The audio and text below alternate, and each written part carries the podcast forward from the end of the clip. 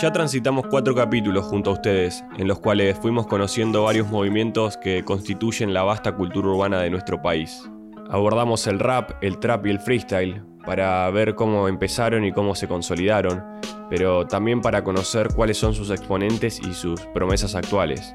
Hablando con personas que viven desde dentro muy fuertemente cada una de estas manifestaciones, fuimos construyendo así parte de la cultura urbana de nuestro país. Así, en este último capítulo, acompáñanos a conocer la moda urbana, ese movimiento que está presente en nuestra vida cotidiana. Acompáñanos a conocer el lado urbano.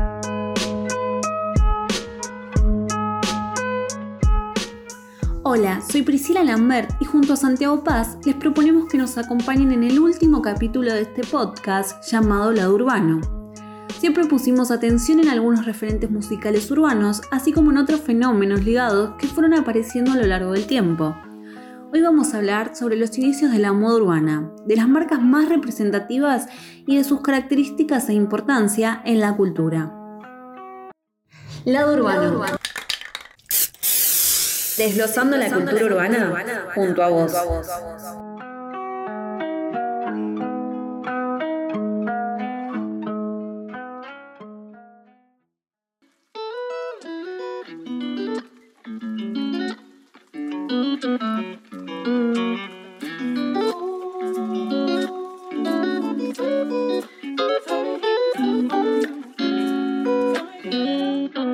Moda urbana o streetwear es más que solo usar ropa.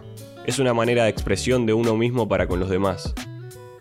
Es mostrar tu autenticidad y tu originalidad sin la necesidad de hablar. Este movimiento acompaña muy de cerca tanto al hip hop, al rock, al funk, al surf y al skate, y por eso vamos a centrarnos en su evolución dentro de la cultura urbana. Cimientos.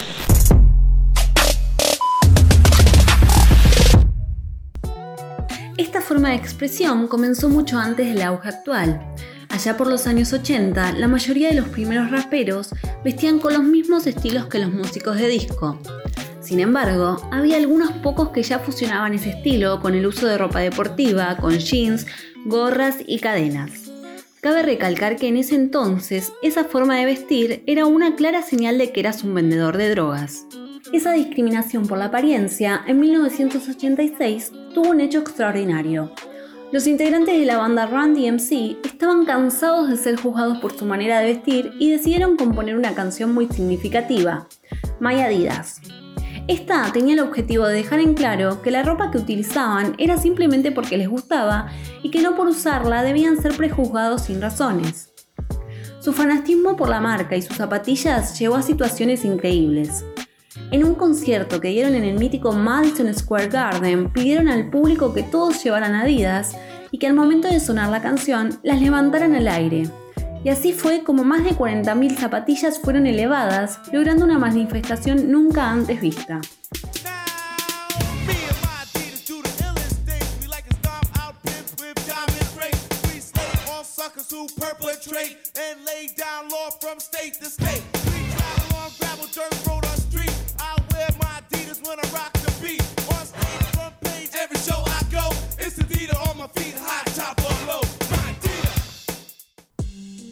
Nike, por su parte, no se quedaba atrás. Por esos mismos años entraban fuerte en el ámbito de la moda urbana y deportiva, mediante un contrato con por aquel entonces la gran promesa del básquet, Michael Jordan. El lanzamiento de la primera zapatilla de Nike con colaboración de Michael no fue ajeno a la polémica, ya que las zapatillas eran blancas, rojas y la pipa estaba en negro. En ese entonces, eran colores que rompían con la regla de uniforme de la NBA, la mejor liga de básquet del mundo, lo cual llenó de multas a Jordan en cada partido. Pero a Nike eso le importó poco, simplemente continuó pagando cada una de ellas y valiéndose positivamente de la publicidad que el hecho le generaba.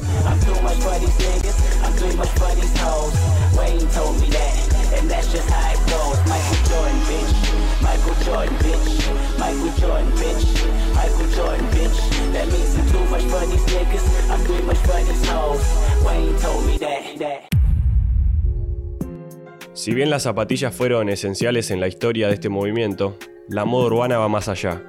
De nada sirve un buen par de zapas si no las sabes acompañar con unas buenas prendas. Entonces, si vamos a hablar de ropa urbana, hay que centrarnos en John Stasi.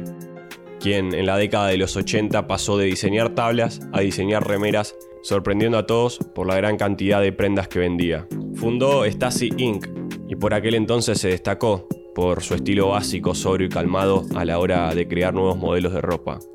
Eran tiempos en los que en las otras marcas prevalecían los estampados grandes y muchos colores debido a la música disco. Sería James Sevia, un socio de Jean, quien luego de salirse de Stasi crearía otra marca sumamente importante en el crecimiento del streetwear. Estamos hablando de Supreme, la cual nació muy ligada al mundo del skate en Nueva York, pero que tenía la particularidad de vender piezas muy limitadas de cada prenda.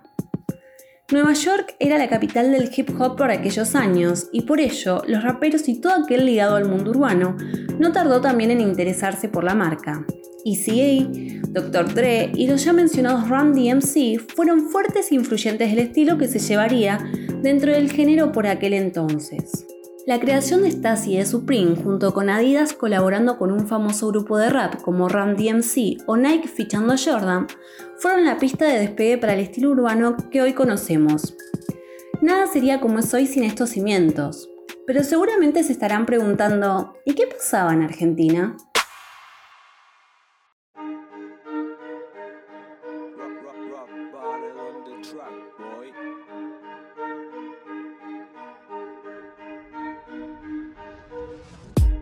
Al igual que les comentamos en el primer capítulo sobre que el rap yankee se había retrasado al llegar al país debido a la dictadura, lo mismo ocurrió con la moda urbana. Los estilos que provenían de Estados Unidos y Europa tardaron en impactar y generar influencias acá. Sin embargo, empezando la década del 90, uno ya podía notar en artistas exponentes de la época una manera de vestirse similar a lo que se había visto en la escena estadounidense algunos años atrás. Por ejemplo, en el caso del Sindicato Argentino de Hip Hop, se podía apreciar una forma de vestir bastante uniforme. Usaban múltiples camisetas de equipos yankees de béisbol, de básquet y de fútbol americano, las cuales además las combinaban con pantalones muy anchos y gorras planas. Así, paso a paso fueron construyendo un estilo muy característico del under de las costas este y oeste de los Estados Unidos, el cual además cabe destacar que en los últimos años ha reflotado mucho ese estilo en Argentina. Pero hay que destacar que tanto en esta manera de vestir como en otras que los hip hoperos argentinos tomaron, también se repetía lo que ocurría en Estados Unidos. Los prejuicios golpearon fuerte a quienes usaban este tipo de ropa. Acá significaba que eras un pibe chorro o un tranza, lo cual llevó a muchos artistas y sus fans a luchar contra esa discriminación. La cara tatuada, la gente me temece, siempre fumando una TNT. Soy gente buena, te pario, tú quieres, me quieres, me quieres, me. Llevo la marca de cash en la frente, man. Como un fitito con GNC. Soy buena, te pario. Tú quieres, me quieres, me quieres, me. Pero dicen que no, escucho por ahí, dicen que soy malo. Por mi forma de hablar, mi forma de vestir, dicen que soy malo. Pilares.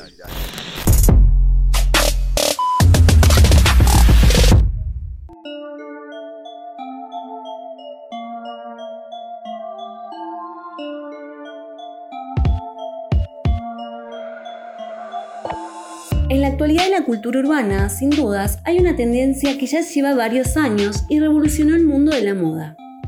Si hablamos de colaboraciones entre marcas, ustedes pueden decir, eso no es nada nuevo. Y tienen razón, pero en los últimos años se produjo una revolución al combinar dos mundos que en el pasado nunca nadie se hubiese imaginado. La ropa urbana vinculándose con marcas de diseñador o también conocidas como marcas de lujo. La industria de la moda fue cambiando mucho en los últimos años y ahora ya está bastante claro que la calle y sus vivencias tomaron el control. Hasta aproximadamente los años 50 del siglo pasado, eran las élites quienes marcaban el rumbo de las tendencias y todo funcionaba de forma piramidal, de los poderosos a la masa, bajando poco a poco. Pero la cultura masiva hizo que la gente cambiara sus referentes estéticos y que ahora pasaran a serlo los influencers o los cantantes, y en ese caso nuestro país no es ajeno a esto. Actualmente son los artistas urbanos del rap y del trap quienes marcan la pauta de la moda urbana y motivan a miles de personas a usar y combinar diferentes prendas.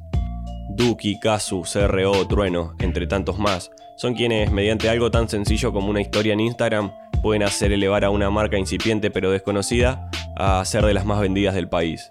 Así fue que la moda cambió y la calle con sus artistas comenzaron a mandar sobre la industria elitista, logrando que hoy el flujo sea de ida y vuelta. Dice que fly, que loco, no hablo de porro ni de putas. Tampoco me hago el chorro, ni el porongo, ni el Yo solo soy un loco que quiere todo y que va por más. Y me he visto a mi modo, el que ahora a todos les gusta paz. De los ejemplos más representativos de este tipo de colaboraciones es el caso de la colabo entre Supreme y Louis Vuitton, que salió en 2017. En ese entonces, las pasarelas, las calles y las redes sociales se llenaron de emoción y entusiasmo debido a la colección que soltaron estas dos reconocidas marcas de ropa. Bolsos, bufandas, remeras, camperas, todo esto estampado con dos de los logotipos más reconocibles de la industria, una increíble colección que mezcla elementos urbanos con elementos más clásicos como gabardinas, cardigans y camisas. Parte de lo llamativo de estas colaboraciones pasa por captar audiencias nuevas y públicos potenciales, pero también tienen cierta lógica si hablamos de estilo. La escena urbana siempre apostó por combinar prendas y estilos. El hip hop se basa en una estética que agarra piezas de un lugar y de otro, mezcla marcas, experimenta y las desmonta como hace con la música. Por ejemplo, en nuestro país, un rapero puede llevar una camiseta de un equipo del ascenso argentino junto con unas cadenas de oro valoradas en miles de dólares.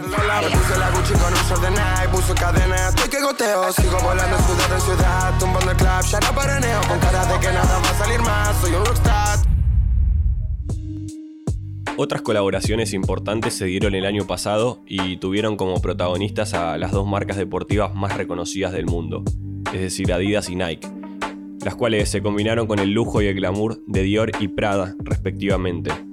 En julio de 2020 vieron la luz las exclusivas Air Jordan 1 Dior y fueron furor desde su anuncio. Provocaron una marea de 5 millones de personas quienes se anotaron en la preventa, aunque solo 13.000 pares fueron creados. Junto con el calzado también salieron a la venta un paquete que incluía todo tipo de prendas de vestir que estuvieron disponibles solamente en las tiendas exclusivas de Londres, París, Dubái, Tokio, Nueva York y Sydney. Por su parte, la colaboración entre Adidas y Prada nació con motivos del 50 aniversario de las zapatillas Superstar. En este caso, la icónica zapatilla perteneciente a la marca de las tres tiras fue el plato fuerte de la colabo, que también incluyó un bolso de mano. Lo que está claro es que el lujo hoy en día pasa necesariamente por las calles y el barrio, y que la moda bajó de las pasarelas para sentarse en la vereda. Por ello, queríamos destacar que si bien en Argentina actualmente no hay diseñadores o marcas que puedan posicionarse a la altura de estos colosos que nombramos, la moda urbana está muy presente hace un tiempo. Como ya dijimos, los traperos, los raperos, los influencers, los streamers son quienes conciben a este estilo como una forma de expresión muy importante y la integran constantemente en sus contenidos artísticos, mostrando así que en Argentina esta cultura se vive como una gran pasión que mueve a millones.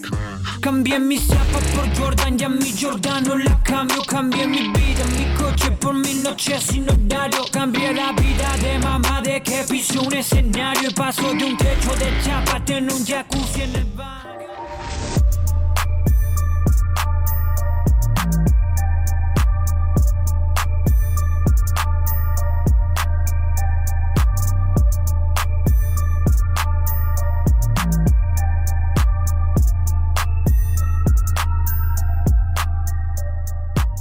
Se podría decir que el movimiento de la moda urbana en nuestro país se nutre completamente de estas expresiones de la moda proveniente desde Europa y Norteamérica. En ese sentido, Facundo Palatnik, creador del portal de noticias Sneaker House Arc, nos argumentó que si bien la moda urbana argenta crece constantemente, aún está atrasada en comparación de las otras naciones. El movimiento acá en Argentina lo veo 6 a 12 meses atrasado a lo que está en Europa. Como sabemos, Europa es el continente de la moda, directamente, por así decirlo. Estados Unidos, si bien lo, sabe practicar bastante bien en Nueva York, eh, yo creo que en París, en Milán, en Londres hay mucho más moda y se respira más moda y la gente eh, se viste muy bien para cualquier ocasión de su vida y, creo que, acá en Argentina estamos un poco atrasados en ese nivel de cómo, cómo nos vestimos y cada uno cómo combina sus ropas. Entonces creo que, estamos en un proceso de, americanizar barra europeizar nuestro, nuestra vestimenta con un poco de, cada uno. Eh, con esto que está pasando últimamente con los trappers y, los rappers y esto y lo otro, de la moda del hip hop y demás, creo que vamos más para el camino americano que para el europeo. Si bien yo creo que en lo que es Capital Federal hay un poco más de una moda o una vestimenta europea, todavía no, no se afianza lo que es vestirse como un americano, con ropas holgadas, con zapatillas grandes, con relojes grandes, con accesorios grandes y demás. En relación al boom del fanatismo por las zapatillas, comentó que desde dentro pudo experimentar en carne propia cómo cambió y creció todo esto en la vida cotidiana y en las redes. Pasó de ser algo no tenido en cuenta a ser un movimiento sumamente popular que ya no daba abasto. Básicamente opino lo mismo por el simple hecho de darme cuenta de la cantidad de seguidores que creció eh, mi página Sneaker House Argentina en los últimos tres años. O sea, en junio del 2000 18 tenía 2.100 seguidores y ahora junio del 2021 tiene eh, casi 50.000. Eh, y eso fue apalancado por contenido, fue apalancado por el apoyo de las marcas y las tiendas, fue apalancado por eh, famosos e influencers que apoyaron cosas que hicimos. entonces creo que el movimiento de las zapatillas cada vez se sigue expandiendo más y es una gran oportunidad para las tiendas y las marcas de mostrar cuánto más quieren brindarle a la gente, en el sentido de mejorar la experiencia del consumidor. Estamos en un nivel de que hay mucha gente y cualquier lanzamiento que llegue se agota. Entonces, estamos como que queriendo más, pedimos más, una aplicación, una página, algo nuevo. Además destacó una relación entre la moda urbana y géneros como el rap, el trap y el hip hop en general, sobre todo a partir del rol que adoptan los artistas más importantes de estos géneros, marcando las tendencias. Yo creo que, la música en estos géneros como hip hop, rap, trap y demás están muy conectados a la moda urbana en el sentido de que muchos buscan parecerse a sus ídolos, que en este caso son los cantantes. Por ejemplo, las zapatillas de J Balvin o de Bad Bunny o de Travis Scott tienen mucho más valor que una zapatilla normal de una marca. Entonces, ¿qué pasa? La gente quiere consumir mucho más ese producto, que encima las marcas lo que hacen es producirlo en menor cantidad porque conlleva otros costos que, que tienen que equiparar en el precio también. Entonces, como hay mucha demanda y hay poca oferta, el precio vuela, vuela por las nubes, el precio de reventa. Así que creo que sí, está conectado bastante este, este hecho de, los géneros musicales como los que mencionaba antes con la moda urbana.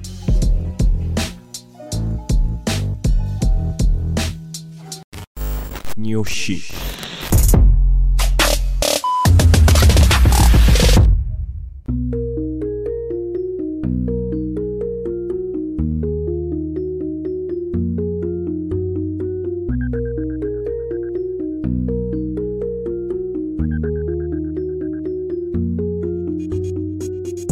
queríamos destacar un aspecto de la moda urbana que hasta ahora no se había nombrado.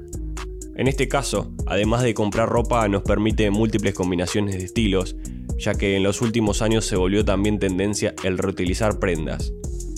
Dándole nueva vida a ciertas ropas de años anteriores o también las llamadas vintage, las ferias americanas han florecido mucho por todo nuestro país bajo la premisa de incentivar una variante de la moda urbana alejada de las tiendas y de los shoppings. En Argentina, las ferias americanas y emprendimientos vintage son además una alternativa más accesible para el bolsillo de cualquiera. Pero además de la cuestión de los precios, hay otros factores importantes relacionados al por qué elegir las ferias vintage.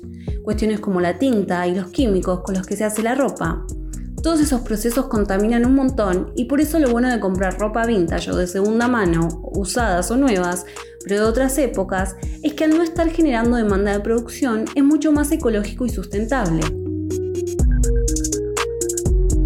Calidad, ecológico y al alcance de todos. Queremos mostrar que además del mundo de las grandes marcas y colaboraciones, existe este mundo más accesible.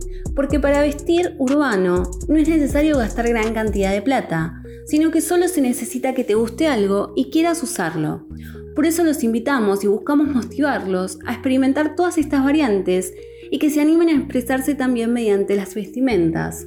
No quiero Reebok ni mar, no me digan algo Adidas Voy a hacer una marca que sea mía Para llevar puesta todos los días Para no olvidarme quién era Pero tampoco perder la expectativa Dicen que sobra actitud Pero actitud veo poca